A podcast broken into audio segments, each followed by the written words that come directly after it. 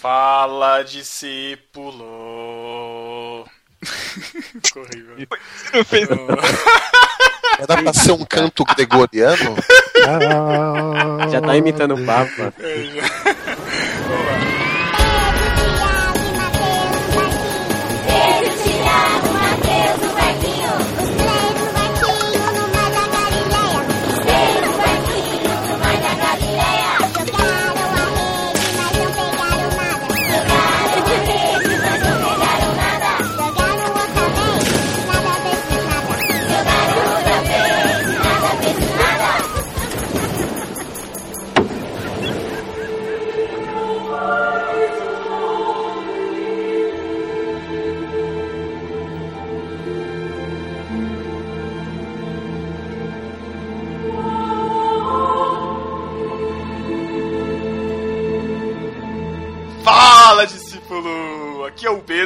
Aqui é o Thiago. Aqui é o Matheus.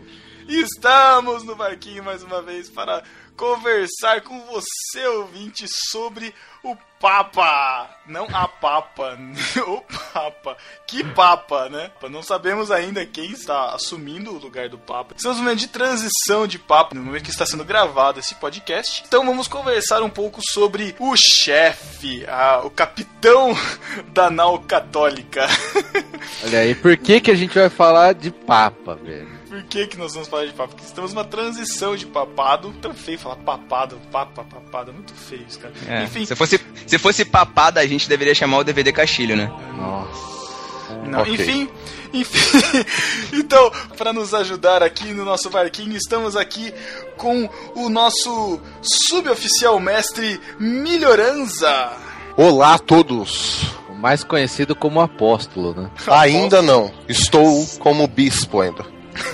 Bispo, cara. É que a gente vai falar de papa, né? Eles começaram como bispos, né? Então, Tá no caminho. mas o papado é o objetivo. Estamos aqui também com o nosso Comodoro Edu Coquinho. Opa, é nós estamos aí na área, meu. Vamos Do bater um papo. Isso, no Massa Crente. Vamos bater um papo sobre o Papa. Ó. É isso. Meu Deus do céu. E pra completar a frota, o almirante de armada Gessner, lá do Graça Cast. E aí, galera, vamos ver quem vai ser o mais papável hoje, né? Ai, Comecei, caraca. comecei tipo o Thiago, né? Foi bem Tá isso, nesse cara. programa todo, não faço mais trocadilho. Sério que vai ser o programa inteiro fazendo piada com Não, Papa? não, eu já passo pra ele, não tem como ganhar, cara. Tudo bem. Então, vamos para a leitura das epístolas heresias e depois nós continuamos o nosso papo. Meu Deus. Programa todo com trocadilho assim. Tchau.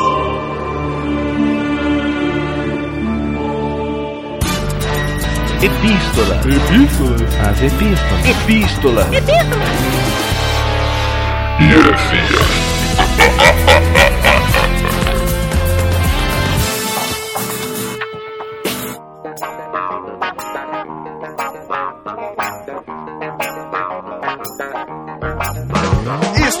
Estamos nas epístolas e heresias do podcast no Marquinho número 32, falando sobre leitura bíblica pra quê? Pra quê, Thiago? O feedback do podcast foi bem legal, não é isso, Pedro? Muito legal, cara. E pra você que não mandou o seu feedback e pra quem não enviou ou nunca enviou feedback, pra qual endereço de e-mail o nosso discípulo pode escrever? Pra podcast@nobarquinho.com. E você pode também nos encontrar nas redes sociais digitando no barquinho barra Facebook, barra Twitter, barra Instagram ou barra G Plus, G Plus. G Plus. Esse Matheus, vou falar. ai, ai, ai. E também você pode acessar os podcasts do Barquinho através do feed, feed.nobarquinho.com ou através da iTunes Store, digita lá no Barquinho na busca, salve lá, assine e nos qualifique, certo? Muito bem, e agora temos um recado super especial pra aquela galera que gosta do No Barquinho e que mora em São Paulo, não é isso, Pedro? Exatamente o nosso primeiro encontro do No Barquinho. A confraria no Barquinho se reunirá no dia 23 de março. Se você está escutando o lançamento desse podcast no próximo sábado, se passou, vá conferir as fotos na nossa fanpage, facebook.com.br no barquinho. E estamos definindo o local de encontro. Nós ainda não, não conseguimos definir um local para comer, enfim, não sei o que lá, mas vamos se encontrar no Shopping Center 3, na Avenida Paulista, que fica praticamente em frente ao Conjunto Nacional, que é uma livraria grande lá. Eu não sei se é na Consolação, é por ali, gente, mas procurem lá Google Maps. Shopping Center 3 na Paulista é tranquilo, a gente se encontra lá na frente, tem uma escadaria, a gente se encontra em cima da escadaria ali, certo? Isso, você que mora em São Paulo tem a obrigação de ir. Eu que sou do Rio, tô saindo daqui junto com o Názaro pra poder ir. Por que, que você não vai? De carro, eu tô saindo de Botucatu pra ir pra São Paulo. Você fala que é de São Paulo, ai, moro longe, não sei se vai dar pra ir, é mimimi, pode aparecer. Parafraseando o Matheus, seja melhor. Exatamente. E também mais uma novidade, temos mais um colunista no site, Thiago.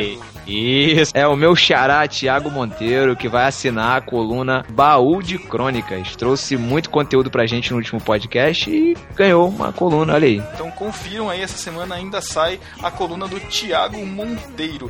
E vamos mais do que rápido para o discípulo desocupado. Tiago, no Facebook, quem foi o nosso, a nossa discípula desocupada?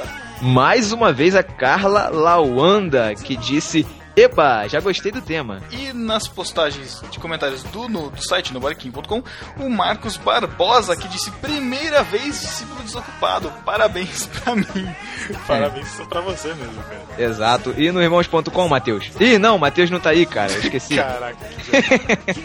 Foi a Juliana Camargo que disse: First, desocupada, yes, já estou ouvindo, bora lá, volto pra comentar. E depois ela voltou pra comentar. Quem quiser ver o comentário, entra lá em irmãos.com e leia o comentário da Juliana. E vamos para a leitura então das epístolas, Tiago. Leitura das epístolas? Como assim leitura das epístolas? Especialmente hoje nós não teremos a leitura das epístolas heresias, porque como vocês já viram, o nosso podcast sobre hoje vai ser sobre um tema sério, falando sobre o Papa, o Papa, o catolicismo, um pouco sobre o papado, a escolha do Papa.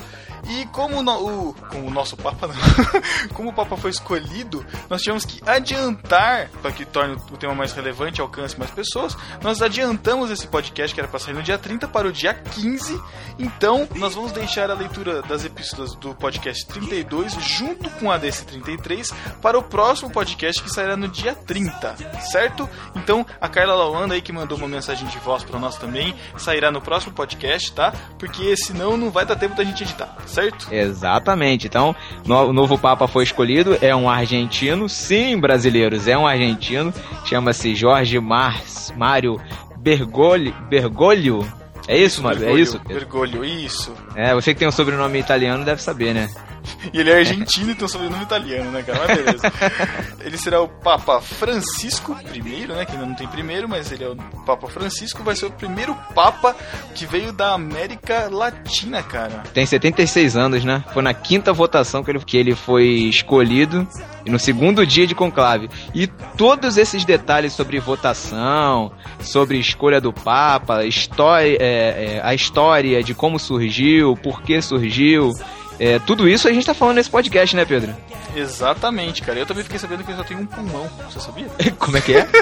ele só tem um pulmão, cara, o Papa. Caramba, cara, não dá nem pra fazer piada agora, né, cara? Pelo amor de Deus. Já não dá pra fazer piada com argentino, né, cara? Agora. É.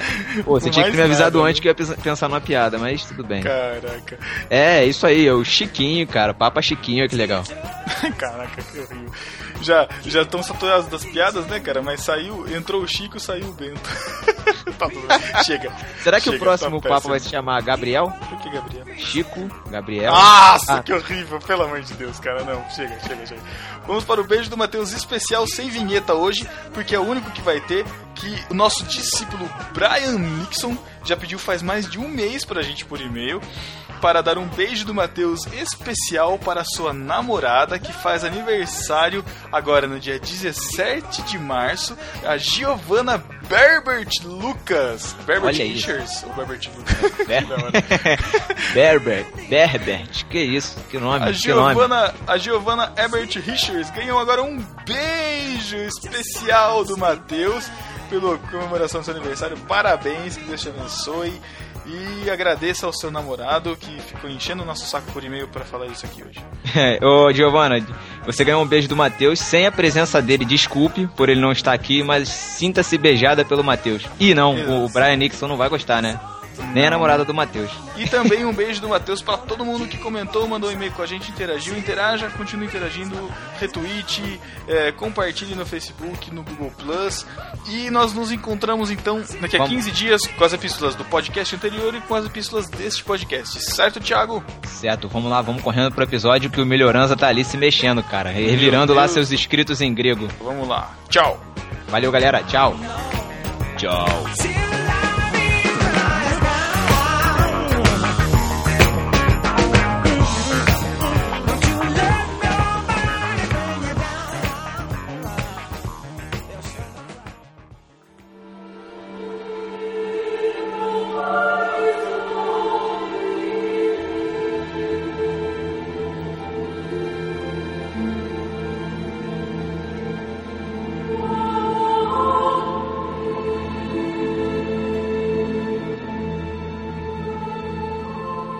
Estamos de volta para falar então sobre o papado. Chega de papas na língua.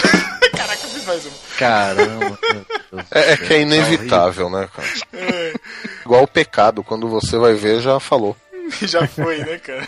A gente vai aproveitar então que o alemão Bento XVI, o Ratzinger, que era o nome dele, né? É o nome dele, né? É, você sabe que um- quando alguém assume o papado, ele abandona o seu nome de batismo e assume um outro nome. Ele assumiu o nome Ah. de Bento XVI. Então Mas agora, agora? mesmo sem ser Papa, ele é o Bento XVI. Eu acho que sim, né? Será que É, eu acho que não vai dele? ter outro Bento XVI na história. Eu acho que nem vai poder ter. Eu achava que ele Na real, perdia ele- o nome de Papa, né? Ele perdia o nome e voltava o nome original, né? Mas, se- mas será que se alguém chamar ele assim e falar assim, ô Bento XVI, ele passa reto, não olha, tipo, não é comigo. Habemus Papa.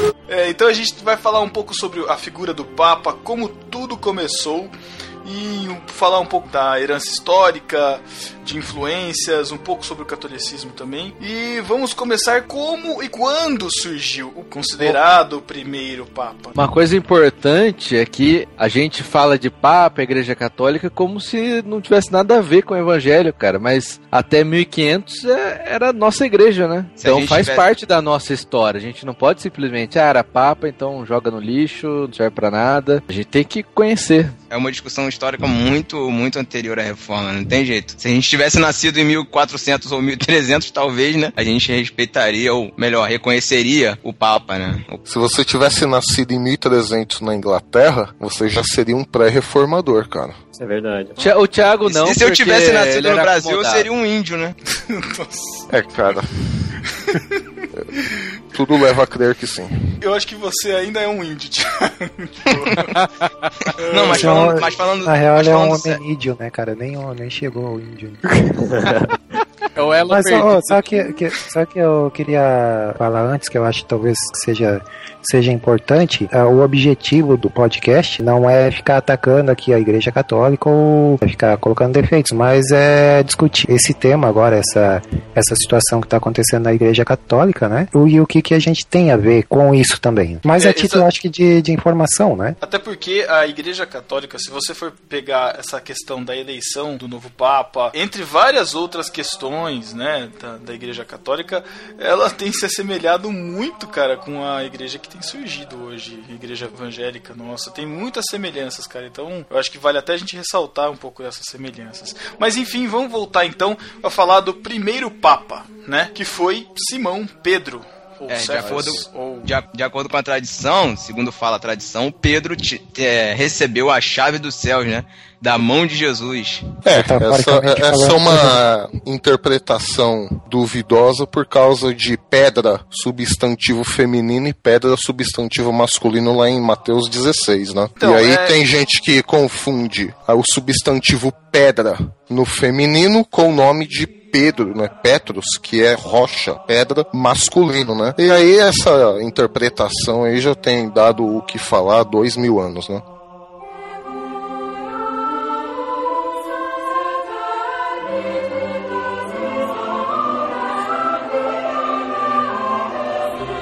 estudando pro podcast, eu fiquei pensando, é, o Papa é considerado infalível, certo? Então, é, esse infalível, na verdade, não é infalível no sentido que ele não peca. É infalível no sentido dos ensinos. Porque a Igreja Católica. Ela tem uma questão interessante aí pra gente até fazer uma boa diferenciação. Para a Igreja Católica, a tradição da própria igreja, ela é tão importante quanto a Bíblia. Então, tudo que foi tratado em teologia católica ao longo desses dois mil anos vale e tem tanto peso quanto a própria Bíblia. Então, o Papa ele é infalível na questão dos ensinos dele como representante máximo da Igreja Católica. Não que ele não peque.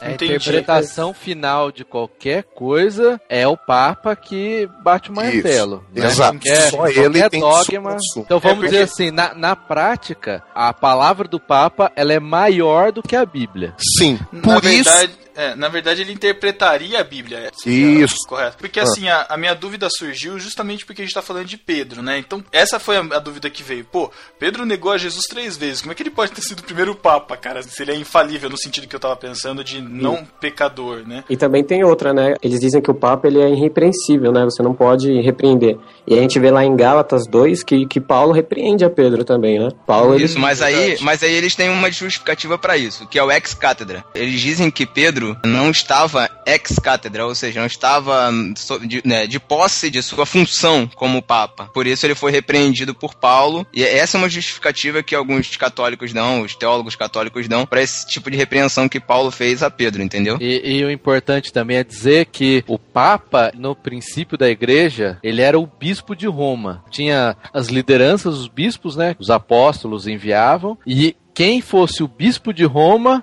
a igreja católica considerou como Papa. É como se fosse um pastor presidente de, de uma convenção, né? Eu não compreendo mais ou menos isso, porque assim, lá mesmo em Gálatas 2 fala que, que Pedro foi mandado para os circuncisos, né? Ou seja, para os judeus, e que Paulo foi mandado para aqueles que são incircuncisos, né? Acho que é isso a palavra, incircuncisos. Isso. Que, que são, são os gentios, né? Então, se for por essa lógica, quem era para ser o primeiro Papa é Paulo, não é, não é Pedro.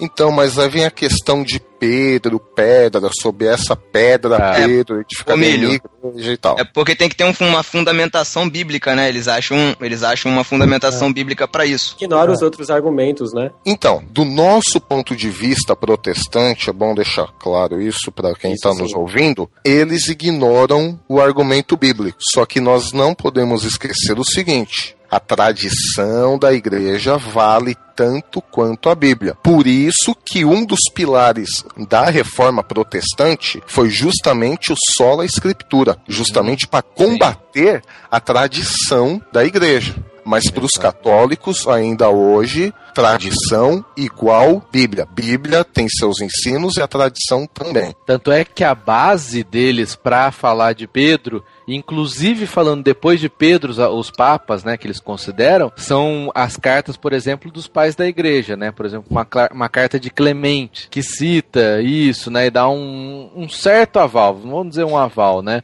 Mas dá um certo aval. E outros, né, que eles foram pegando e costurando, e aí sempre o bispo de Roma levando nesse sentido. Então eles falam assim: olha, lá pra trás já existia a figura do Papa, não como o papado, que só foi surgir lá no ano de 400 e poucos com o Papa Leão I, né? Aí sim começou a estrutura eclesiástica semelhante ao que a gente tem hoje.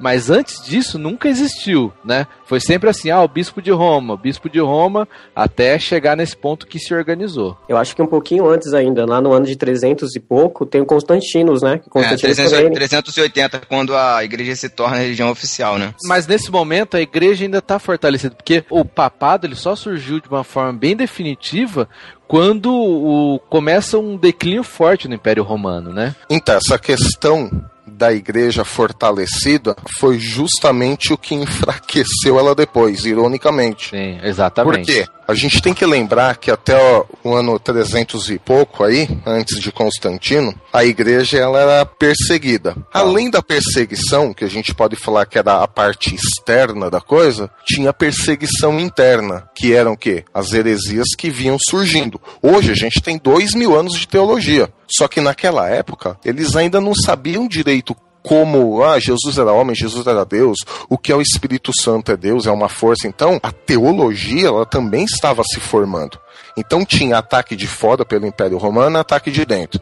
O que, que eles fizeram? Bom, precisamos, como o Mateus falou, precisamos fortalecer a igreja. Legal. Quem tem conhecimento, quem pode unir cada grande bloco da igreja para a igreja ficar firme. E aí tinham cinco, pelo menos cinco grandes blocos. Quem quiser, posso indicar um livro aqui? Opa, Claro. O Cristianismo através dos séculos, do Early Carnes, da editora Vida. Nós tínhamos cinco grandes blocos, né?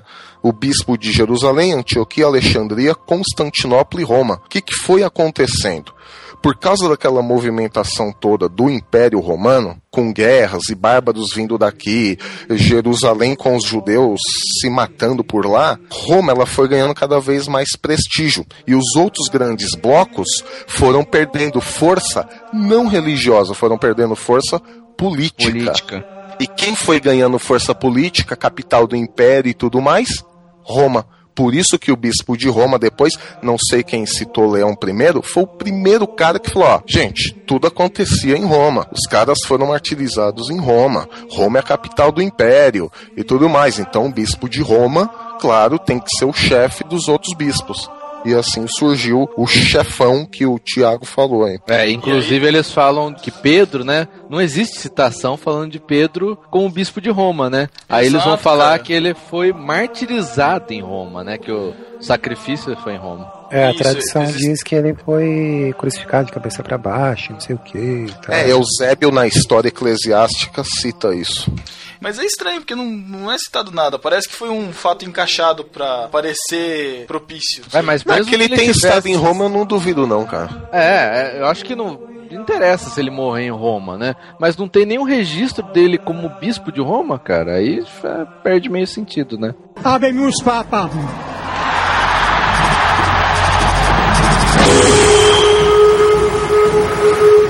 Eu queria voltar um pouquinho na questão lá da confissão de Pedro, lá em Mateus 16, 13, né? É, Jesus ali meio que faz uma encomenda, uma pesquisa de, de, de opinião, né? Ele perguntou, e aí, o que, que a galera tá dizendo que eu sou, né? E daí uns falam, uns dizem que tu é Elias, outros dizem que tu é João Batista e tal. Aí Jesus pergunta pra Pedro, e tu, Pedro, quem é que diz que eu sou? Aí que Pedro diz que tu és o Cristo, filho do Deus vivo. É nesse momento que Jesus confirma que Pedro, é sobre ele edificaria a sua igreja, né? Sobre essa confissão, creio eu, né? É. Sobre É, ele, uma ele coisa- próprio, né? Lá atrás eu falei sobre o ex-cátedra, né, que é o, o Santo Padre, ou o Papa, quando tá falando, né? A igreja acredita que ele tá sob influência do Espírito Santo, e por isso dizem que ele é infalível. E Jesus também fala isso pra Pedro, né? Que não foi carne nem sangue que revelou isso pra ele, mas foi É. o Espírito Santo. Mas a pedra que- Jesus diz que ia edificar a igreja é a questão da confissão de Pedro que eh, Jesus era realmente o Cristo, né? Era o Messias. Então, é, toda a igreja vai estar baseada,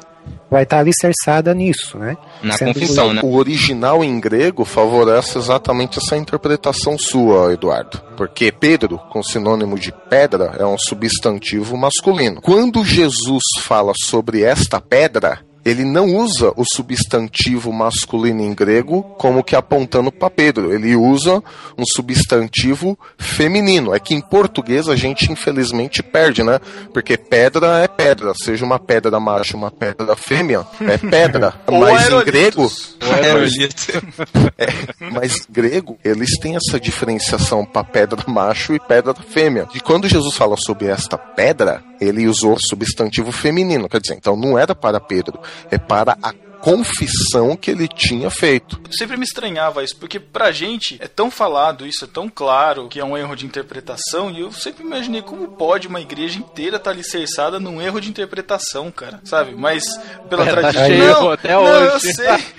Não, eu sei, mas é que é uma coisa assim que você chega, você chega e na hora você consegue desmentir ou desinterpretar isso pra um católico, entendeu? Não é, Ah, não é mas, difícil. cara, não mas é agora eu vejo que por conta de tantas tradições e do peso que a tradição tem em cima da religião católica, E- isso acaba passando batido, né, cara? Tanto, tanto faz, sei lá. Já que o Papa é infalível, se ele falou que essa é a interpretação certa, então tá certo, né, cara? Mas é igual Exato. iguais as nossas igrejas hoje, cara. Quantos dogmas a gente tem dentro das igrejas baseados em interpretações assim, Em tradições, zoadas em da tradições. Bíblia, né? É, tradições, mas aí o cara joga, por exemplo, um versículo lá de Levítico, cara, pra dar base no negócio, entendeu? É. Isso acontece até hoje, cara. Igrejas históricas até, inclusive, seguem coisas que não faz sentido você interpretar mesmo a Bíblia, né, corretamente. Isso é coisa do ser humano, né? Onde tem o ser humano, ele vai colocar a responsabilidade na mão de um cara pra ele ficar beleza. Ele só segue o que o cara manda, né? É, e aí entra, eu acho que muita questão dos dogmas, né? Porque pelo que eu estudei, assim, os dogmas, uma vez ele estabelecido, ele não pode ser revogado, né? E eu acho que ao longo da história da, da Igreja Católica, eles foram estabelecendo esses dogmas e por essa situação de não poder voltar atrás, é que permaneceu durante tanto tempo, né? Ah, eles até Então- podem voltar atrás, porque se você pegar as papas, as papas não, as bulas papais, Olha aí, As- olha aí. não as- dá mais agora. é. Pegar as papas bulais. As papas bulais, as bulas papais, vai ter coisa que contradiz a coisa lá de trás, cara. Não Então, tem mas jeito. é, mas é que, mas é que o Papa ele tem o poder de revogar coisas que outros papas já estabeleceram. Que é uma coisa estranha de pensar, né? Porque já que ele é infalível no sentido de ensino, como é que ele vai revogar uma coisa que já, já havia sido dito? Uma inconsistência do Espírito Santo. Talvez seja por isso que ele não faz, né? Fica até uma discussão aí sobre o Bento XVI. Parece que ele queria mudar, não podia, tinha uma pressão. Mas É, fica então. nessa dúvida, né? É porque o antecessor dele, ele tinha um pouco ligado com a teologia da libertação, né? Já o, já o Bento XVI, ele, ele já era contra essa, essa ideia do... Se não me engano, é João Paulo II, que era antes Isso. dele. E o Bento XVI, ele já não tem essa ideia da teologia da libertação. Pelo contrário, ele sabe que é que, claro, o evangelho, ele é mais acessível, assim, para os pobres, mas não como a teologia da libertação prega, né? Então pode ser que isso também possa ter influenciado um pouco. Não, não sei, especulação mesmo. É, é, até porque é, é um negócio bem fechado, né? Gente, isso não vai chegar nunca na gente, né, cara? É, isso, É isso tem tem a ver, isso tem a ver um pouco com a influência do Papa no seu contexto, né, cara? Hoje, o Papa ele, ele praticamente é um símbolo da religião, né, cara? Mas no começo da história, pô, ele decidia guerras, ele realmente ordenava, ele era um chefe de Estado, ele tinha realmente poderes muito abrangentes, né, cara? É, depois de Gregório I, lá pelo século VI, o Papa ganhou uma- um poder político muito grande. Mas por que que então a- essa bula papal tem tanto poder assim? De novo entra a tradição. E aqui não é uma crítica ao catolicismo em si, é só uma constatação histórica, né? Se algum católico estiver nos ouvindo. Ah, A gente tem que lembrar do seguinte: no começo da igreja, não existia o que a gente conhece hoje como o Novo Testamento.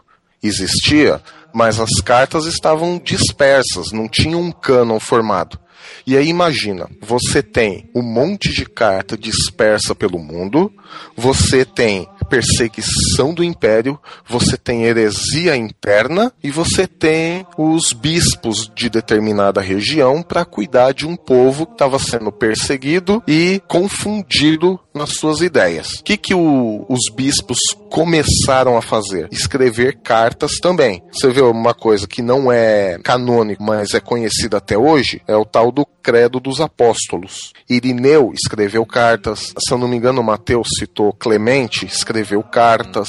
Então isso meio que se confundiu. Quando a perseguição atingiu um nível e a heresia também, eles precisaram de um método para definir, bom, o que está certo e o que está errado. A primeira coisa foi fechar o cânon, tanto é que foi fechado no século IV, quer dizer, ocorreram quatro séculos aí de peia nos cristãos. E enquanto isso, as bulas, as cartas correndo soltas. Então a bula papal nada mais, nada menos é do que as mesmas cartas que aqueles bispos, na visão católica, claro, do que aqueles bispos escreviam no século I, 2 e 3 e tinha um peso grande para os cristãos ali. O Credo dos Apóstolos é a mais antigo deles. A carta, eu acho que a, o Didaquê é, é tão antigo quanto muitas das cartas, hein? Século II, Emílio? O Didaquê, cara, Se não me engano, se não me engano, tá ele no é século I. A 2. É, então, é justamente século isso. E não é canônico. É aí que os católicos pegam. Ah, o Didaquê não é canônico, mas é tão antigo quanto Apocalipse. E por aí vai. Por isso que hoje tem tanto peso a bula papal e a Bíblia. Não é, ah, a gente gostou muito dessa bula papal do Papa. Nossa, bula papal do Papa, que horrível. Ah, então vamos adotar. Não, não é isso. Tem todo um contexto histórico por trás também. É, e entra os concílios nisso também, né, Emílio? Também, também. Vários concílios, várias brigas.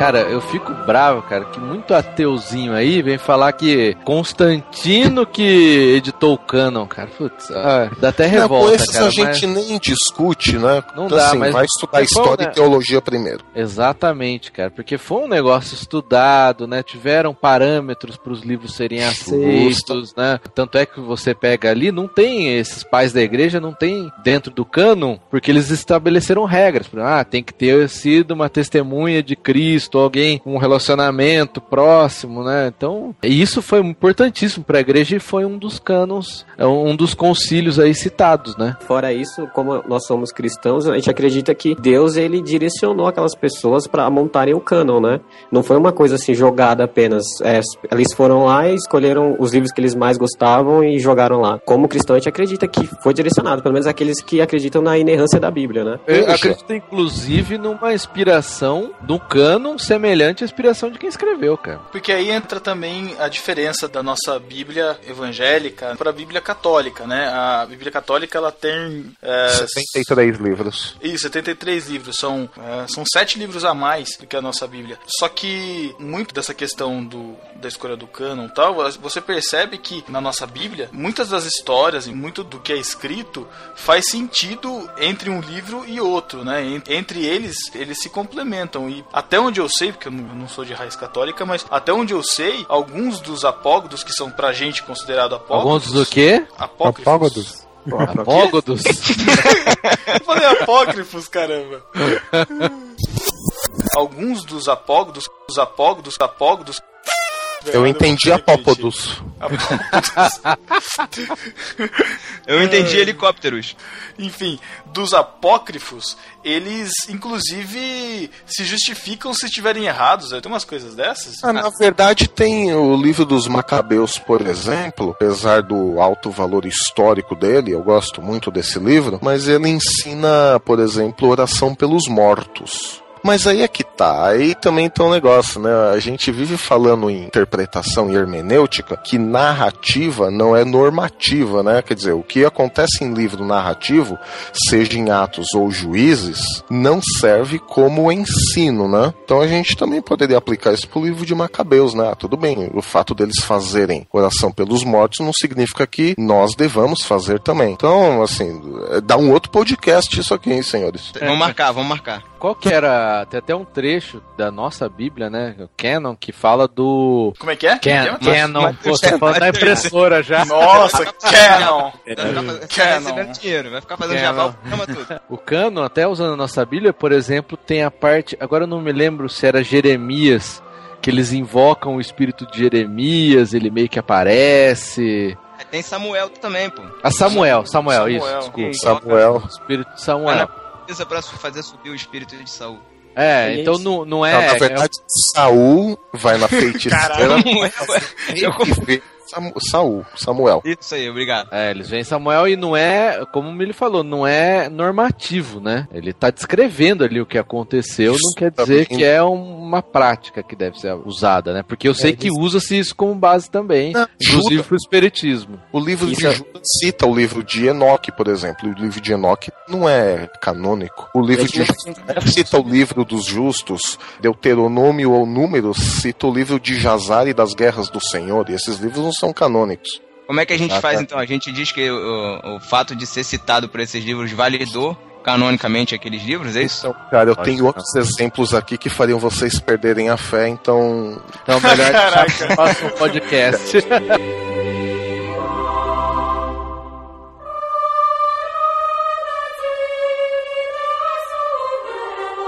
Agora, só voltando pra questão dos papas, eu tava dando uma lida, e a rotina do papa é um negócio muito, é muito estranho, não, né? É, é algo assim, é, eu fui, fui pesquisar e vi que o cara acorda às seis da manhã, ele reza uma missa das seis às sete, toma café da manhã até às oito, às oito da manhã ele vai sentar junto com os assessores dele pra resolver questões burocráticas da igreja, depois ele vai até meio-dia, de meio-dia até meio-dia e meia ele almoça, depois ele reza mais uma missa, depois ele resolve questões burocráticas de novo, na noite ele reza outra missa e aí ele vai dormir às nove, só que dizem que ele não vai dormir às nove, ele ainda fica É, rezando não até, é que ele até vai tarde. dormir, ele vai pro quarto às nove, Isso. né? Aí lá diz que ele vai rezar, ou às vezes É. ele trabalha, faz alguma coisa, mas ele fica recluso, né? É, Vai e jogar dizem,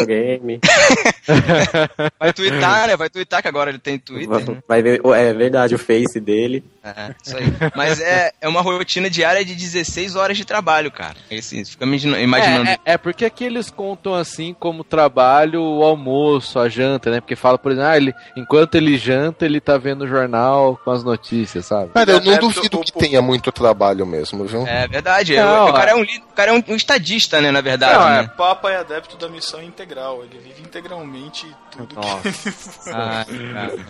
Ele tem uma rotina, até porque o Vaticano é um país, né? É, um é como país se ele fosse um independente. presidente. Como se ele fosse um Ele é presidente. Ele é um Imagina que ele- de Estado soberano, né? Imagina Isso. que ele tem que coordenar, cara, uma, a igreja no mundo inteiro, cara. É, realmente deve ser um negócio estressante, E estafante. outra coisa, imagina você aí, discípulo, você na sua cidade deve ter várias igrejas católicas. O Papa ele é responsável por cada igreja local, cara. Na, na, na fun- descrição da função dele, ele é responsável por cada igreja local. Então cada igreja local é submissa ao Papa. Pô, imagina isso, o mundo inteiro, cara. Não, não é à toa que ele renunciou. Olha só a agenda dele e as preocupações que ele tem, cara. É, é muito complicado mesmo. É que essa agenda não é uma agenda de agora. Não é que o Bento XVI é ocupado. Isso começou com o nosso amigo Gregório, né? Que ele foi, de fato, claro, para a Igreja Católica de novo. Isso há controvérsias, né?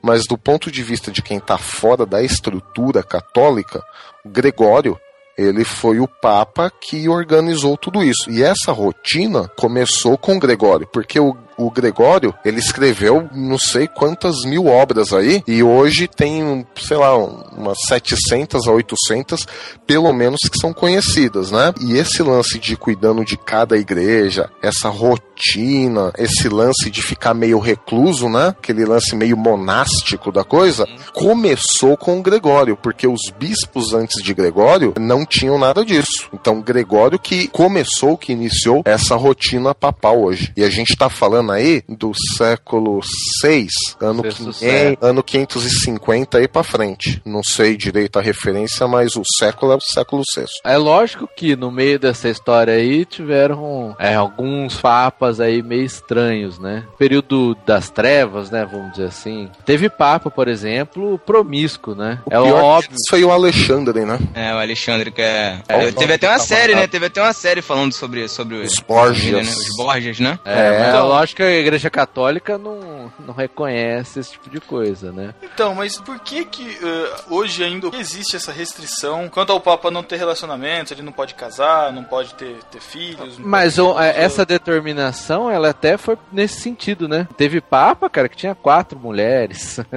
Não, tudo, mas a gente vê o que está acontecendo hoje. É fato que existem escândalos é, entre padres e entre líderes da Igreja Católica que a gente fica sabendo. Não só, não só de, de padres que se relacionam com mulheres e tal e vão contra as bulas papais, se é, se é bula papal o nome mesmo, mas de padres que se envolvem com o sexualismo inclui- e com pedofilia. É, será que isso não, não, não é, não é motivo para de repente abrandar isso, cara? É que aí você tá mexendo de novo Na A tradição. gente vai cansar de falar isso na tradição. Eu, desespero. eu vejo, eu posso estar redondamente enganado, mas eu vejo um lance mais político. Na Idade Média, com a ascensão da Igreja Católica ah, no poder, ela ganhou status de poder político também. O que aconteceu? Ela começou a ganhar terras. Terra era igual grana na Nasdaq hoje, né? É. Só que se o, imagina, se o padre casasse, tivesse filhos, quem sustentava o padre? A igreja. Se o padre começasse a casar, ter filho, mesmo que fosse uma mulher só, vai. Padre tem uma mulher, mas tem cinco, seis filhos. Quem sustentaria o padre e a família? E as heranças? A igreja. E as heranças? O padre morre? Como é que isso vai ser distribuído? Entendeu? Por isso proibiu-se um padre de casar. É questão financeira, então, né? Exa é, como tudo, né? É, verdade. Eu até podia justificar porque Pedro, o primeiro papa, tinha sogra, né? É, eu ia falar isso agora. Então tinha sogra, mas não fala nada da esposa. Pô, mas tinha sogra como, né, cara? Que maldição, hein, cara? O cara só tinha sogra. a parte Vai boa ver. ele não tinha, pô. Vai ver, foi por isso, né, cara, que eles pararam. Cara, tem que ser fiel ao texto. O texto diz que ele tinha sogra, mas o texto não diz que ele tinha esposa. Meu Deus. Só a escritura. Eu já ouvi relatos de teólogos católicos falando que ele largou a esposa depois que ele começou a seguir a Cristo. Não- tipo, sério, já, já É ouvi é que é isso duro- de teólogos, cara. Meu, mas é, é muito, é muito chato de discutir isso, cara, porque a gente vai no sol da escritura, a gente vai atrás da Bíblia. Aí E não tem nada. católico. Ah, mas a tradição católica diz isso. Tá bom, tipo, então tá bom, a gente É que aceita. nós, não tem é o que nós discutir, não cara. Estamos inseridos no contexto católico, cara, mas pra eles isso é muito forte. E outra, dizem as más línguas que Pedro negou a Jesus justamente por isso, por ter curado a sogra dele. Cara, tá sacanagem comigo, cara. Toma essa, Thiago. Eu fiquei esperando o negócio. Meu Deus. Você cara. só faltou falar, diz a tradição.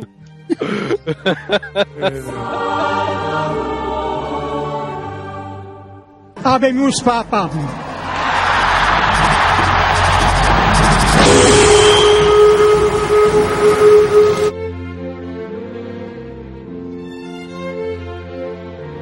Agora, ô, ô Milho, você sabe de alguma coisa? Tradição falou alguma coisa pra você sobre uma papisa chamada Joana, cara? Não, cara, essas más línguas não me trouxeram ainda não, cara. Como assim? Cara? entre, o ano de, entre o ano de, de 855 e 857. Reza uma lenda por aí. A lenda. pessoas dizem que é lenda. Que existiu uma papisa É. chamada Joana. A tradição nega, né? E pra É. quem não sabe, a Igreja Católica ela não permite a ordenação feminina. Então, Thiago, foi um caso bem, bem curioso dela, porque ele, a segunda tradição, né? Ela se vestia como, se- como se fosse um homem mesmo, ela cortou o cabelo dela e começou a, a ser um homem normal. E nisso ela foi ordenada bispa, se eu não me engano, segundo a tradição. Ela foi ordenada bispa e tal. E na época o Papa morreu e ela foi ordenada Papa, né? Papisa. O melhor é o final ainda, né? Que ela engravidou. Então, além disso, ela engravidou depois. Dizem que foi de um, de um soldado lá, não sei direito. E quando o bebê tava nascendo, os padres falam: Ah, é um milagre, é um milagre. tipo, Caramba. Pra quem É, não olha- conhece a história, o Chapolin já abordou essa história uma vez, ok? Teve um que abordou também, foi o Schwarzenegger, né? né? Nossa, meu Deus do céu. Dos cara, não dias? Não, a- não. Júnior. Júnior, ele fica grávido, cara. Ah, não, cara, esse filme não. a sério, velho. Olha. Mas sabe que tem um outro filme também que parece com esse, que é aquele de uma menina que se veste de homem pra jogar bola. né? O podcast de filmes ruins foi o anterior, não é? Filme aí, agora de verdade, né? Que chama De Papa, sei lá, em latim, isso aqui. Filme de 2009 que fala sobre isso. Eu não assisti, não sei se eu vou assistir.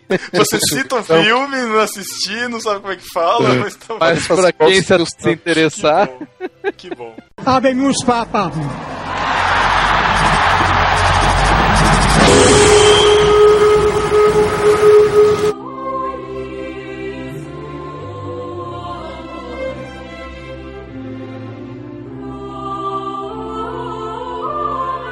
Mas um fato importante, a gente já citou alguns papas aqui importantes, né? Gregório, Clemente, Papa Leão também. Mas um papa importante foi o Bento XVI mesmo, né? Porque ele foi só o quarto papa a renunciar ao cargo na história, cara. O primeiro desde 1415.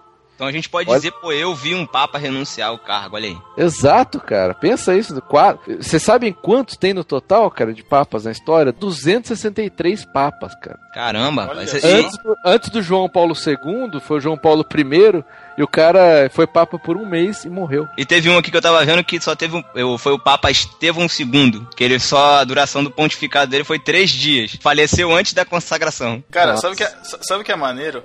Chegou uma época a existir antipapas, cara. O povo se revoltava, né? Às vezes com a escolha do papa, e levantava uma outra pessoa, né? Os bispos, os arcebispos, enfim, os cardeais, e levantavam uma outra pessoa que combatia as ideias daquele papa. Então era o antipapa. É interessante ver isso, e até um pouco ver essa questão puxando pra, pra escolha do, do novo papa, se ele já foi escolhido ou não, nós não sabemos, mas pro conclave, que muito é especulado e muito se fala na questão da, da escolha, na, na inspiração para esse novo Papa.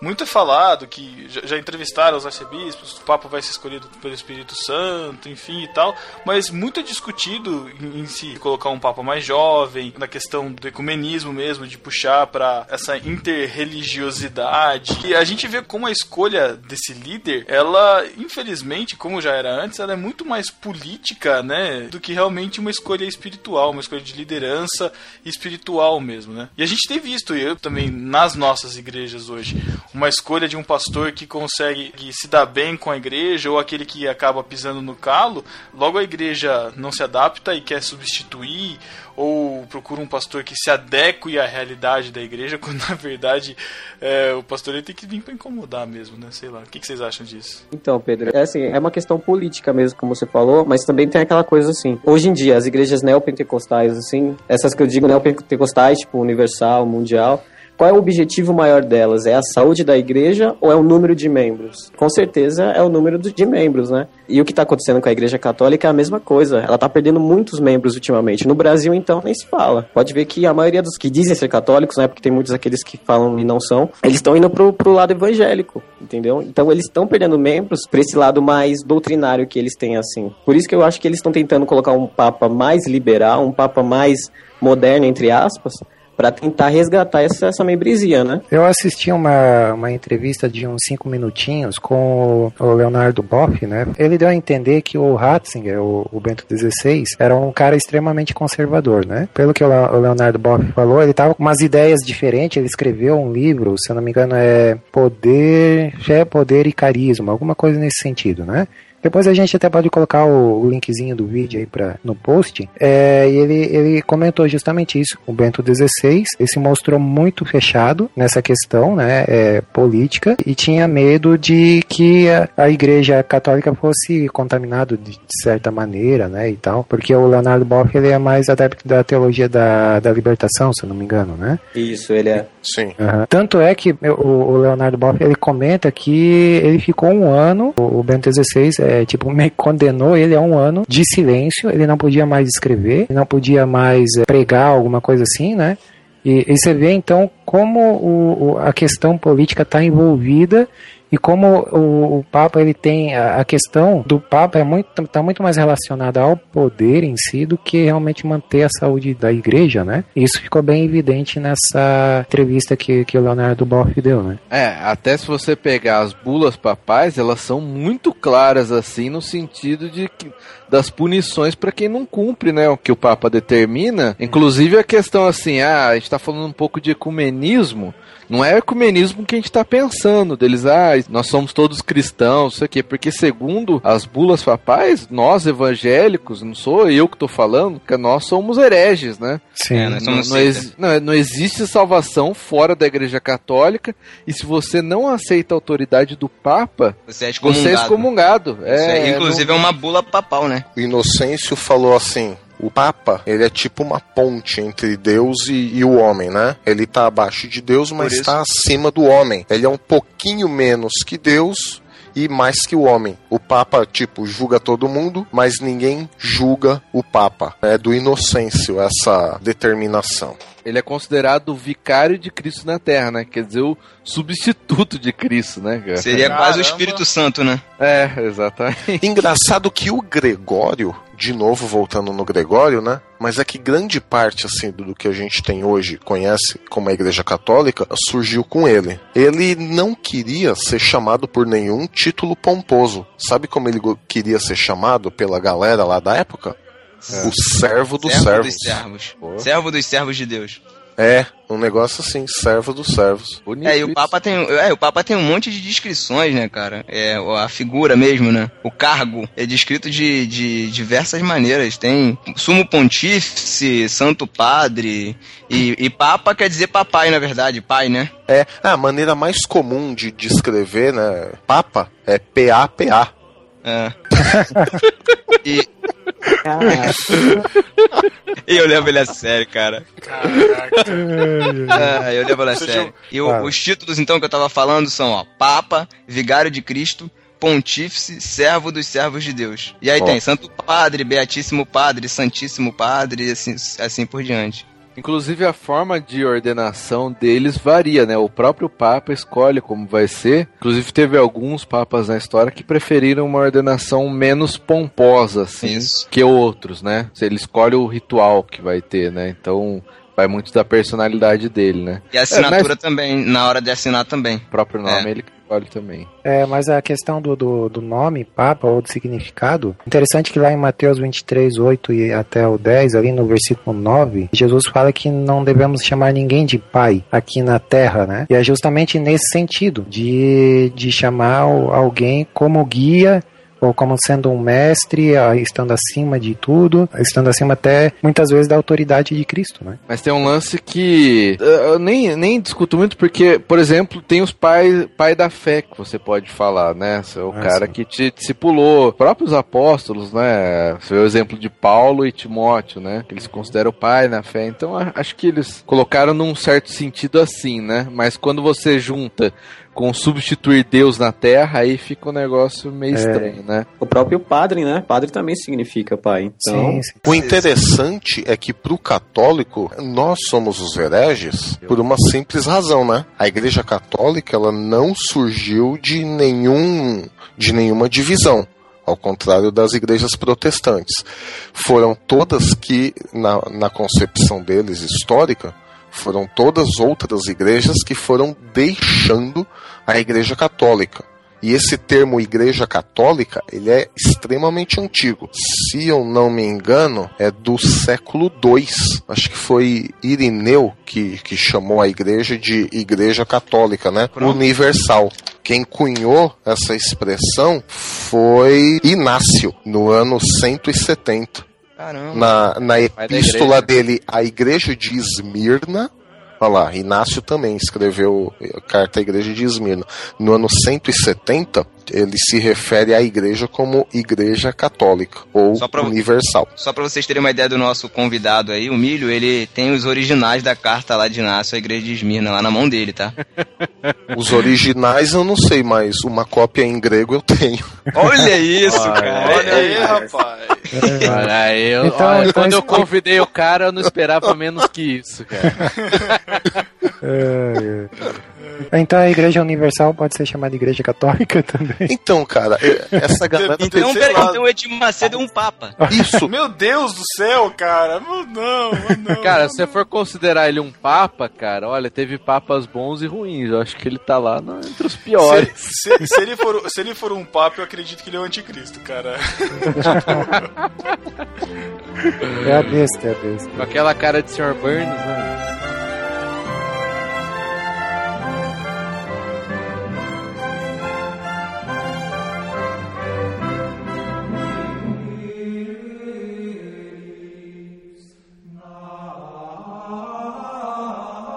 Interessante ver a, a influência, toda essa pompa, toda essa tradição, tudo isso, como a gente acaba adquirindo isso na- nas igrejas, a gente acaba assistindo isso dentro das igrejas, né? Vem entranhado, né, cara, essas tradições. Eu acho que, arriscando dizer que a gente veio de uma sequência aqui de podcast falando sobre leitura, leitura escola, escola bíblica, né?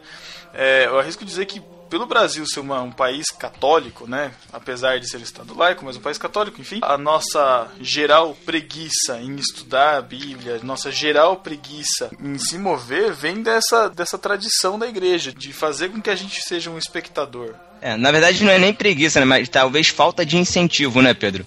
Por falta de incentivo, Não as pessoas sei. talvez não, não estudem. Ou já esteja na nossa raiz, na nossa cultura isso, de não estudar a Bíblia pela nossa raiz católica, não sei. eu, eu discordo. Eu acho que não é falta de incentivo, não. É preguiça mesmo. É por isso que eles colocam o padre lá. Aquilo que o padre falar é, vai ser aquilo que vai ser seguido, cara. Eu não preciso pensar para aquilo. O que o padre falou, Uhum. o que o Papa falou é lei, entendeu? Não, entendi, entendi Ah, o seu ponto. um, um negócio interessante é justamente isso. Eles falam assim: só a igreja pode interpretar corretamente a Bíblia. Por isso que eles falam fora da igreja não há salvação, né? Porque, ao contrário de nós, protestantes, especialmente agora no, de uns tempos pra cá, né? Com essa renovação da visão do que é igreja, que não é templo, somos nós, essa coisa toda. Na Igreja Católica, eles consideram igreja quem? O corpo clerical. Eles não consideram o, o fiel lá que vai na missa todo domingo. Ah, é? Pra gente, é, pra gente igreja, quem é? É o corpo de Cristo, aquela coisa toda que a gente, né, já tá cansado Corpo de místico, saber. né? Isso. Para a Igreja Católica, não. A Igreja são os padres, os cardeais, os bispos e o Papa. Quando eles dizem só a Igreja pode interpretar a Bíblia, é só de padre para cima. Ah, Caramba. Então, então, Milho, se eu chegar pra um teólogo católico e falar de igreja, corpo místico, eles não vão entender? Não, se você falar Igreja Católica, a Igreja de Cristo, eles vão entender. Só que entender que é o- os padres, bispos, cardeais, arcebispos. Entendi, eles não fazem essa separação, né, de igreja... Não, é, para ele, igreja é só clero. Exato. É interessante, não, não, não sabia. É a tradição católica. Só que tem um ponto, um ponto interessante sobre isso que você falou, que eu tava hoje na esse mês saiu na revista Cult, né? Aliás, tá saindo em vários lugares sobre o Papa. E nessa revista Cult tem um, um artigo que tá falando sobre um pouquinho da teologia do Bento XVI, né? E ele diz uma coisa que até então é, é novidade para os católicos. Ele diz que a fé é uma coisa que deve ser buscada individualmente. Isso daí me lembra até Lutero, sabe? A, a época da Reforma. E isso para um, um Papa é, é estranho se dizer. Até, até porque você falou, né, que é, como que o fiel vai buscar individualmente, sendo que o fiel não é tratado nem como igreja, assim. Isso é tem- realmente desafiador. Para um católico é desafiador. Fora da estrutura, um fiel de- católico não, não é igreja, né, igual a gente pensa. Tanto que a ideia- Exatamente. Não, não é. E ele tem essa, essas teses que ele, que ele falou que a fé deve ser buscada individualmente, estão publicadas. Ele tem, acho que, alguns livros e tá tudo registrado, entendeu? Não é só de, de falar. Ele tem publicado mesmo. Isso já é um, um, um certo desafio, assim. E por isso que eu vejo eu vejo o Bento XVI como mais um, um, um teólogo, sabe? Não só como um papa. Ele é um teólogo mesmo, que pelo menos estava tentando mudar, mas eu acho que ele viu que, sabe aquela que não dá pra ir para ir contra o sistema? Só que ele resolveu não se juntar, ele resolveu sair. O Luiz Felipe Pondé, né, o- esse controverso filósofo brasileiro, falou isso, né? O Ratzinger foi um excelente teólogo e um péssimo papa, né? Verdade.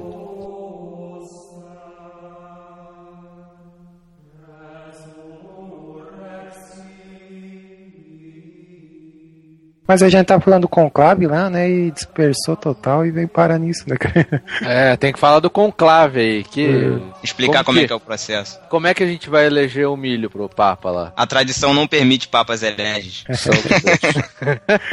Tem casos Mas de o- papas o- batistas, não, né? Papa casado.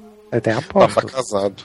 Algum dia vai ter um Papa homossexual? Assumido? Cara, difícil, Não, hein? né? Assumido é difícil, hein? Não, vamos, vamos uma coisa mais perto do possível. Um Papa brasileiro. Então, tem dois arcebispos concorrendo, né? O Odílio Pedro Scherrer Angela, Angela. e o João Braz de Avis. São dois brasileiros concorrendo. Só que tem outro lado, cara. Tem dois argentinos também concorrendo. Nossa. a gente pode ter um papa argentino, cara. Nossa, aí, é- aí acaba o catolicismo aqui no Brasil mesmo. Eu não sei, eu não sei, eu não tô por dentro do conclave, enfim, mas pelo que tem se falado dessa questão do ecumenismo e de vo- a voltar os fiéis pra igreja, eu acho que a escolha de um brasileiro seria um- uma, uma, uma coisa interessante, né, cara? Dada a variedade de, de religiões que a gente tem aqui, a própria igreja católica aqui no, aqui no Brasil, ela, entre aspas, os seus parceiros, né, cara? Os ca- muitos católicos são espíritas, muitos católicos também são adeptos de rituais de, de Umbanda e Candomblé, enfim. Então eu acho que trazendo trazendo isso pra, pra igreja, eu acho que de repente dá uma, uma renovada Nossa. aí, sei lá. É, É eu- eu difícil acho- até um latino-americano, imagina um brasileiro. É. É. Você acha e mesmo, assim, Imagina os caras preocupados com o jeitinho do cara pra resolver as coisas. O cara, me- o cara vai mexer no banco do Vaticano. o brasileiro não dá não, cara. Habemus Papa.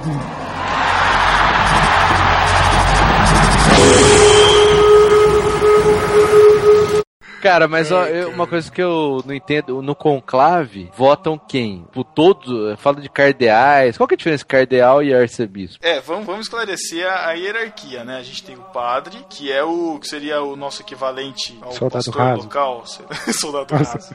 A gente tem bispo, a gente tem arcebispo, cardeais, é isso? Eu sei que tem cônego, monsenhor também, tem uns nomes assim, não sei pra que que serve. Mas acho que o cardeal são os que votam, né? Eles votam e podem ser votados, é isso? O cara ser cardeal, ele tem que ser o cara mesmo, né? Ó, Matheus, respondendo aqui, consagrados, os leigos, os diáconos, os presbíteros, depois vem os bispos, depois arcebispo, depois patriarca, depois cardeal, depois papa, depois episcopo e depois... Último- Equivalente do último nível Papa é- da Igreja Oriental. Ah, tá, entendi. Então é isso mesmo. É, o Pedro acertou. Pedro foi, foi na, na mosca. Certinho, Pedro. Parabéns. Eu sei que a votação diz que só sai fumacinha branca lá quando a votação for por unanimidade, né? Não, não é por unanimidade, não. É Quando maioria escolheram. de votos. Dois terços mais um. Quem fez isso, quem sancionou isso, né? Quem colocou isso como lei foi o, o Bento XVI mesmo. Antes, houve eleição que foi por maioria, né? 50% mais um. E aí ele falou, não, a partir de agora vai ser dois terços mais um para poder eleger o Papa. Processo muito estranho, cara. É, são vários cardeais e eles, na hora de votar, eles falam, é, estou escrevendo aqui aquele que eu acho que Deus quer que seja o Papa. É, tem todo um ritual lá e tal, né, cara? É um- tem a questão da, da fumaça preta lá, enquanto eles estão votando, a chaminé ela solta a fumaça preta e quando solta a fumaça branca, É. é, que daí foi escolhido o Papa. Na e verdade, essa, essa fumaça preta, ô Edu Coquinho, ela aparece quando eles fazem uma votação e o número de papéis não É. corresponde com o número de pessoas presentes, entendeu? Caramba! Aí eles queimam, aí eles queimam junto com um composto químico que faz a fumaça preta. Olha aí, Quando- se tivesse quando- urna eletrônica, não precisava disso. Aí quando é escolhido o Papa, eles contam lá, deu dois, dois terços mais um. E tem o número certo de pessoas, o número de papel mesmo de pessoas, eles queimam os papéis lá na, na, na chaminézinha, onde vai pra chaminé, aparece a fumaça branca e o, o cara lá, o porta-voz do Vaticano, aparece na janela pra falar a célebre frase, né? Habemus Papam. São 117 que vão votar lá, sendo que 5 são brasileiros. Olha. São cardeais a- que têm até 79 anos, não pode ter 80 ou mais. Esses cinco são presidenciável é quando é presidente, é pap- quando é papa é papável. Podem ser um desses cinco, que fala que tem os, um dos cinco pode ser eleito. Lembrando que Papável dá outra conotação, cara. No Brasil, no Brasil pelo falar papável é complicado. de Deus. Lembrando que hoje, quando a gente tá. Quando vocês estão ouvindo esse podcast, já pode ter sido escolhido, né? O Papa. Vamos lá então. Vamos torcer pelo brasileiro, né? Sensacional. Vamos torcer para o brasileiro.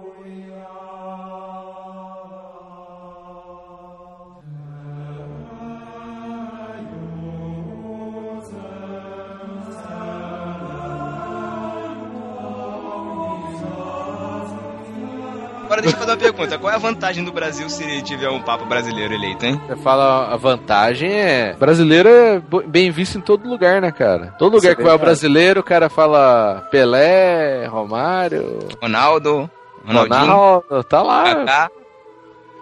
Vamos Não, dizer É isso, que eu assim. ta- é isso que eu tava discutindo. A- apesar de, de ser improvável, né? Porque todos os papas até agora foram da Europa, mas o maior país católico, se eu estiver muito enganado, é o Brasil, não é? É o Brasil. É o Brasil. Se, se houvesse se houvesse uma representatividade desse tamanho, será que não, pensando assim na questão de número de fiéis e tal, não podemos descartar esse destaque do, do, do país no momento? A Europa Vai ter tá Copa, ela- vai ter Olimpíada. É, não, não, enfim, mas é, a, Eu- a Europa tá numa decadência de fé, a gente sabe disso, né? É, não tem muito pra, pra onde ir ali, entendeu? Pensando estrategicamente, cara, assim, né? Se for, se for ver e comparando a Igreja Católica com uma empresa, cara, eles têm que ir pra onde tá bombando o negócio, né, cara? Sei Ou lá. não, ou eles vão pra onde tá fraco, né? Ou eles podem pensar assim, ah, o Brasil tá beleza ainda, né? Mas Vamos- não tá, cara. vamos- O Brasil tá perdendo fiéis, cara. A igreja católica tá diminuindo aqui. Tá justamente Sim. o pessoal indo pra igreja, pra, pra, pra igreja evangélica. O que, que a gente vai fazer pra reverter isso? Exatamente.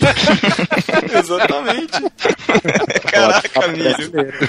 Não acredito que você falou isso. Não, eu, que eu fiquei condoído com esse clamor.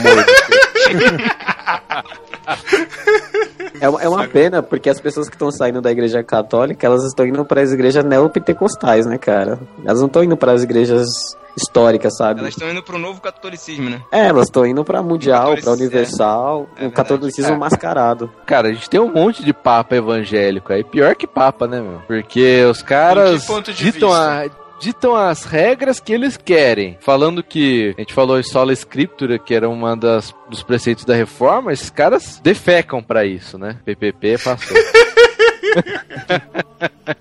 Não, isso é verdade. Pelo menos o padre, ele tem um curso de teologia, ele sabe a- as línguas, ele sabe hebraico, grego, latim, mas os, os nossos papas estão tão podres, viu? Cara, eu já pior. escutei uma frase que o cara pode ser mu- muito inteligente, muito sabido, mas se ele é um idiota, cara, ele vai continuar sendo, ele vai ser um inteligente, mas um inteligente idiota.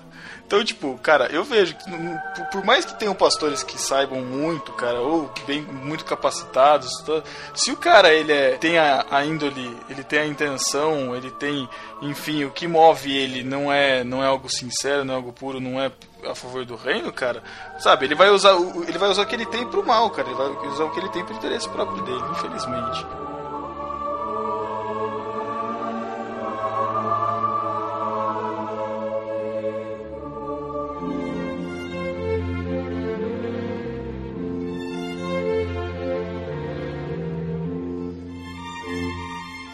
A, a Igreja Católica ela tem se envolvido num movimento chamado movimento carismático, né? Que vai de encontro e bate de frente com, com as tradições católicas e tal, mas parece que eles estão se espiritualizando mais, que eles estão estudando a palavra. Às vezes eu paro em algum canal pra ver lá aquela canção nova. Eles falam algumas coisas interessantes, assim, apesar Não, alguns, pa- os, pelo menos os padres da TV, vale muito mais a pena do que ver os pastores da TV. Exatamente. eu ia cara. falar exatamente O padre isso. Jonas é sensacional. Eu acho que isso tem a ver com essa questão da mudança dos fiéis, enfim, de- dessa venda de relíquias, dessa venda de indulgências, de você vender rosa, vender toalha, de você ir atrás da bênção, enfim. De certa forma, o católico tá sempre indo lá para comprar uma para cumprir uma rotina, né? Ele tá indo lá na igreja para bater o ponto, para rezar, para rezar a missa e lá e fica de bem, né, com o seu dia. Pronto. Até porque, Pedro, de acordo com a tradição católica, fazer parte da rotina da igreja, de cumprir lá, participar lá da comunhão, isso é que santifica e que salva a pessoa, faz parte da. da- É um meio de graça. Exatamente, é o Entendi. processo de salvação da pessoa mesmo. E- Mas Entendi. pros evangélicos isso não faz parte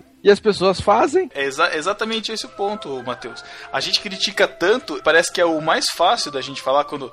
Você percebe que a pessoa é, é recém-convertida quando ela começa a falar mal da igreja católica, né? Ela começa a ver, ah, porque são, são idólatras, ah, porque É. imagem, ah, o pão da. o pãozinho que vem lá da feira da, da- do santo de não sei o que lá. Mas, cara, a gente tem muito disso enraizado na nossa tradição, cara.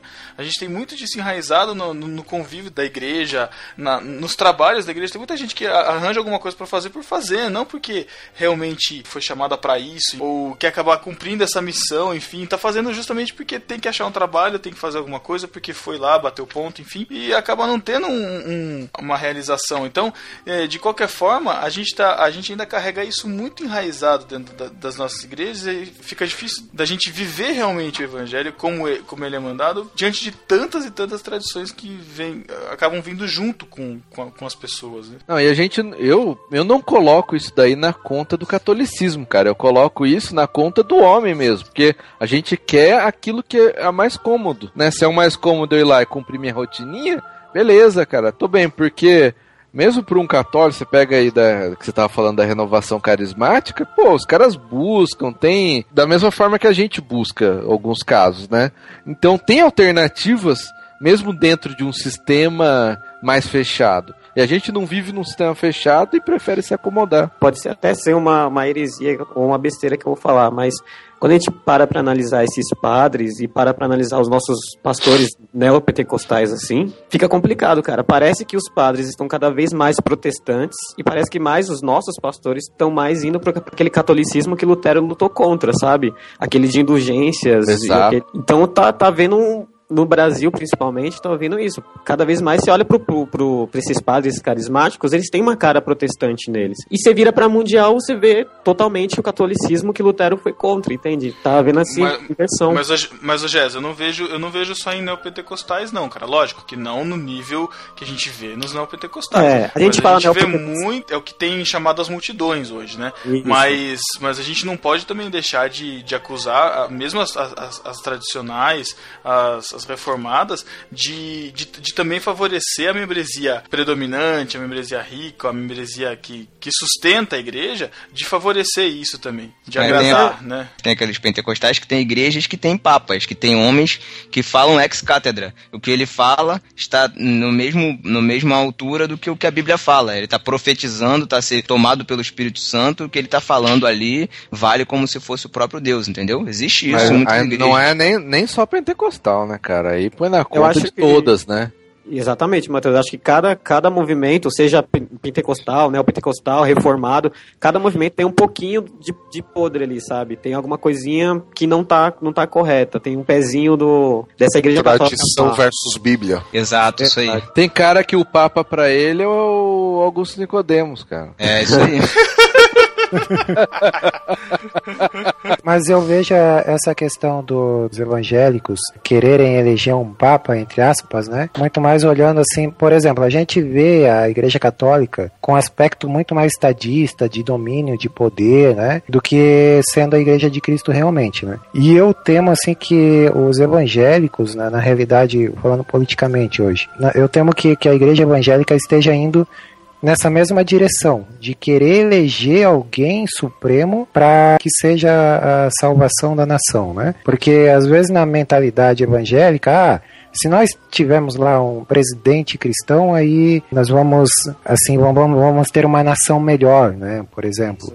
É, então, É, porque então usa a sempre- Bíblia falando feliz a nação cujo Deus é o Senhor, né? é, então assim, às vezes eu acho que é, os evangélicos estão indo nessa mesma direção de querer eleger alguém lá supremo, né? Ou com aquela ideia, ah, se tivermos um, um presidente cristão, então a gente vai ter uma nação melhor. Então é, é complicado assim. Tem- não se tem aquela ideia de que a igreja somos nós, né? E nós somos o agente de transformação. Parece que a gente está sempre esperando por um super-herói cristão ou, ou esperando que alguém venha resolver as coisas. E essa, Esperando, só- essa es- espera- esperando o Salvador que já veio, já foi e já vai, daqui a pouco tá de volta, né? Já cara? tá de É volta. verdade. Exatamente. é, Lembrando que o povo alemão esperava por um Salvador, cara, quando veio Hitler. Né? Um- aquele que trouxesse a prosperidade, que unisse o povo, que trouxesse as bênçãos. E de repente a gente está se encaminhando para um quadro parecido, de querer colocar uma pessoa ali na frente que enfrente todo mundo, que seja uma referência, um nome conhecido e que faça a prosperidade da nação, né, alcançar todos. Não, nós, nós não estamos indo, nós já estamos Já nisso, estamos. A gente tá acho. vendo essas discussões aí políticas. É isso, cara. É, virou um poder agora, isso daí da igreja, entre aspas, evangélica. Isso já E tá não é aí. só político, não, cara. Poder midiático também. Tem o pastor que vive na mídia aí, lutando é, a favor da família. A família dele primeiro. Falando alto pra caramba aí, e acaba dizendo que tá representando os evangélicos e acaba manchando a imagem do. Para mim, na minha opinião, manchando Thiago- a imagem o do Thiago, o, Thiago, cristianismo. o Thiago é o melhor, ele não quer falar da pessoa, mas ele descreve ela perfeitamente. É. né, não quero dar ibope pra aquele cara que era bigodudo, cara. Não vou dar Isso. ibope pra aquele cara. Não vou dar Ele fala assim, na minha opinião, Não, essa é a minha opinião. minha opinião. ele deve jogar muito bem em perfil, né, cara? O que- É, todo mundo, todo mundo pode ter opinião, né, cara? Eu só posso fazer piada, esse é o problema. Ai, Ah, ai. Oh, legalista carente. Falei, falei. Cara, eu te daria um abraço se eu tivesse aí. Ia Não, mas é- mas- Não, mas é, cara, o, o- essa questão que o, que o Edu Coquinho levantou é, é importante mesmo. A, a gente tá vendo agora a Comissão de Direitos Humanos aí sendo presidida pelo, pelo Infeliciano lá. Isso aí nada mais é do que, do que. E tem um monte de crente comemorando, cara, achando assim, não, agora nós vamos dominar, a gente vai ser. A gente foi colocado como cabeça, não como cauda. É que esse movimento da religião pra política, ele não é novo, né? A gente tá falando Sim. de igreja católica, nada É, mais então. antigo do que isso, né? Não, mas vai antes ainda. Antes. Não, nem querendo entrar no mérito, que também daria um outro podcast, mas se a gente for reparar, os sacerdotes hebreus também, depois da, do retorno do exílio da Babilônia, os sacerdotes tinham a função religiosa deles. Como o povo ficou desorientado, aproveitou-se a influência religiosa sobre o povo, eles foram ganhando poder político até que chegou em Jesus, eles, de certa forma, mandavam na sociedade. É. Não tanto porque né, tinha o lance de Roma e tal, mas ali na Palestina, quem mandava, quem davam as cartas eram os fariseus, saduceus e tudo mais.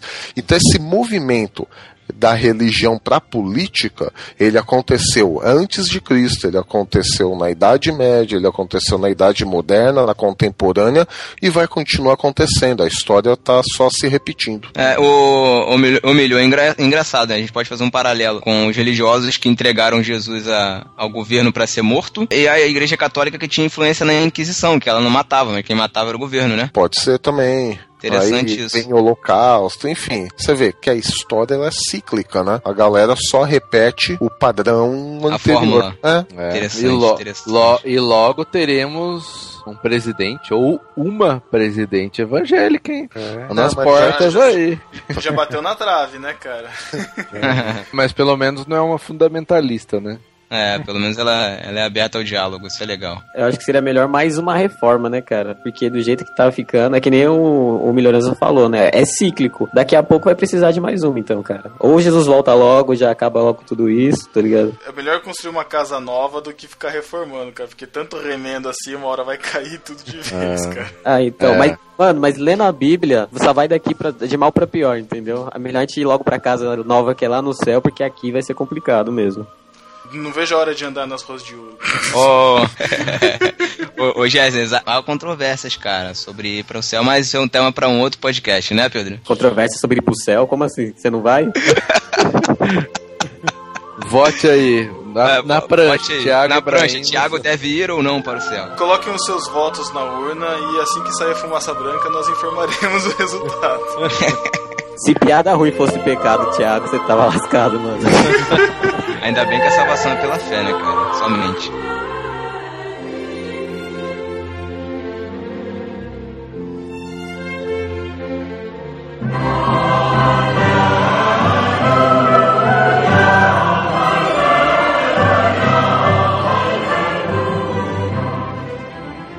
Então é isso, galera. Continuem a nossa discussão nos comentários. Vocês têm aí os nossos e-mails, você tem os comentários de irmãos.com, os comentários no barquinho, através do Facebook também. Mandem tweets pra nós. Nos despedimos agora dos nossos estimados e queridos amigos que nos ajudaram a brilhantar este podcast maravilhosamente.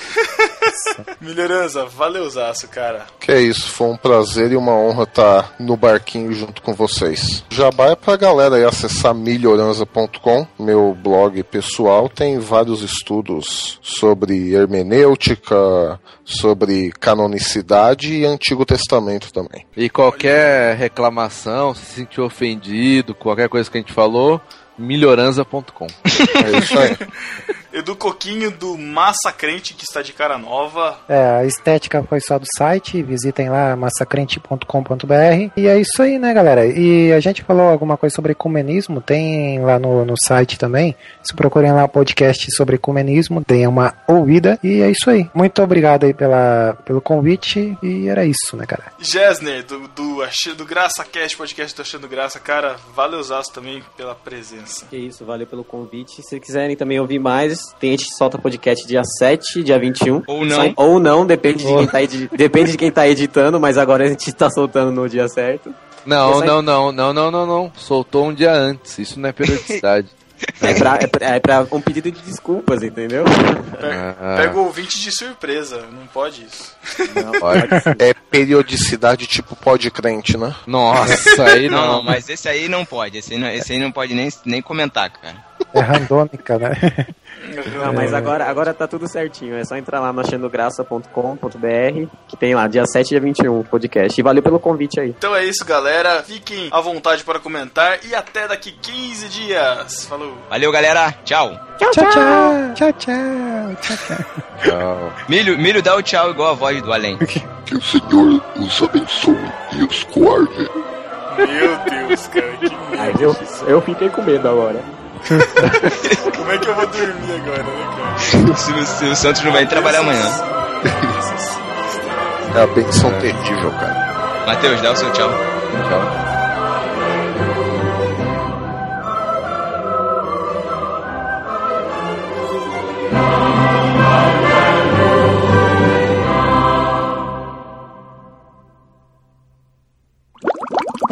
Será que ele pode continuar usando o carrinho lá do Papa de golfe?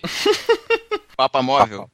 É, isso aí. Não pode mais, né? Aliás, esse é um nome de carro que é um nome horrível pro contexto atual da igreja católica, né, cara? Papa móvel tá feio, né, cara? Não entendi por quê. É uma piada muito suja, cara. Não passa no PPP, mas enfim. Eu falei de Meu papável, tá bom, tá suave. É, beleza. Muito bom, Matheus. Muito bom. A minha Mas, esposa, cara- viu, minha filha viu, eu não vi, mas. Tem que falar o Gessner aí, pô. Eu o quê? É, fala aí, Jane. Eu o quê? Ah, não vem com essa, Ah, Ah, vai dizer que você também não viu o filme. Não, não. não, Não, vi. não. É que, ele, é, que ele, é que ele imita o Silvio Santos. Silvio Santos. Ah, entendi. Não. vai, Tô vai, aposen- vai. É Eu tô bom. aposentado do Silvio Santos, Ah. mano. É muito ruim. Ah. o Coquinho tá aí. Pede pro Coquinho. Imitar. Não, não, não, eu sou ruim demais. Coquinho Eu imita também? eu Esses não, caras estão escondendo vi, já. eu não vi, é muito bom, é muito bom, mas eu não vi. Ah, minha filha viu? Realmente é ruim. Minha filha viu? A Patrícia viu? Mas eu não vi. Sensacional, cara. Ai. Se eu não soubesse, ia confundir. Falando sobre, sobre a saída, o bofe. Ai, bofe. Foi Olha o bofe. eu sabia que essa aí é piada aí, cara? Perdão, perdão. Já tava sentindo, mano. mas a. Tava sentindo Ele- um bofe? é, ui. O bafo do bofe. Ah, não. Nossa. Eu tava botando os bofe pra fora, tá bom. Ai, meu Deus. Para que eu já tô bufando aqui, pô. Ah, Tá bom. tá bom. É. Então, É. cara, eu, eu vi, eles nem começaram a votar ainda. Mas Hoje eles já estão lá, né? eles já estão lá, mas nem todos Mas chegaram. não, não, e nem marcaram a data ainda, cara, do Não, é- porque dessa vez eles, eles- eu vi na, na matéria da CNN que eles não estão preocupados com, com a data, porque da última vez foi bem rápido, né? Assim que o João Paulo morreu, eles já, já fizeram a votação ali, escolheram e deu no que deu, né? Esse Papa desistiu. Então dessa vez eles não estão eles não estão mesmo preocupados com a data. Primeiro eles estão se reunindo, reunindo ali só para conversar. É, você viu, né? Essa falha. eles se reuniram ali só para conversar mesmo. Não chegaram todos ainda, então aquelas pessoas que vão votar, tem pessoas que ainda estão pegando avião para ir para lá, não, nem, nem chegaram. E nós estamos quase no dia 8 já. E eles não estão nem É. preocupados com isso. E depois que tiver muita conversa, que todos eles conhecerem bem qual é a proposta do, daqueles que estão ali, que são os papáveis, né? Aí sim eles vão entrar no conclave. Depois que eles descobrirem quem são os papáveis, aí eles vão entrar no conclave pra papar ele, votar nele lá. meu Deus, papai ele não, cara. O, o cardeal mais novo é um indiano. Chama. 70 Ele... 79 anos. Não, não é tanto, mas 53 anos, cara. Não tem como ser um papa mais jovem. Não existe isso, né, cara? Pega, pega aquele, aquele brasileiro que canta lá, que, que todas as menininhas ficam loucas por ele. Esqueci o nome Fábio, dele, cara. Padre É, Fábio. Esse mesmo. Leva ele pra lá. O Padre Marcelo ia ser um papa legal, cara. Legal ele chegar na, na janela do Vaticano, erguei as mãos. Aí mostra. E ele tá, ele tá todo fortinho, né, cara? Ele tá. Ele, ele assumiu que fez. que usou anabolizante, né? Vocês viram?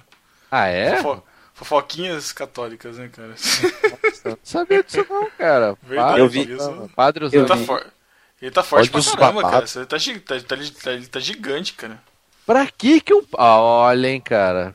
Ah, Pra que, ele, que o vai, papa vai querer ficar forte, velho? Pra Ele vai- resistir ele- o mal. ele vai erguer as mãos e vai ficar a pelanca balançando, cara. Ele tem que tá. Você acha que se eu fosse padre eu ia me preocupar com a minha aparência, velho? Eu já não Cara, me tem preocupo hoje. Não sei, hein, cara. Eles usam aquelas roupas todas, né? Exato, não mostra nada a roupa. Então, você sabia que foi... Matheus, olha esse Matheus, não se complica, Matheus.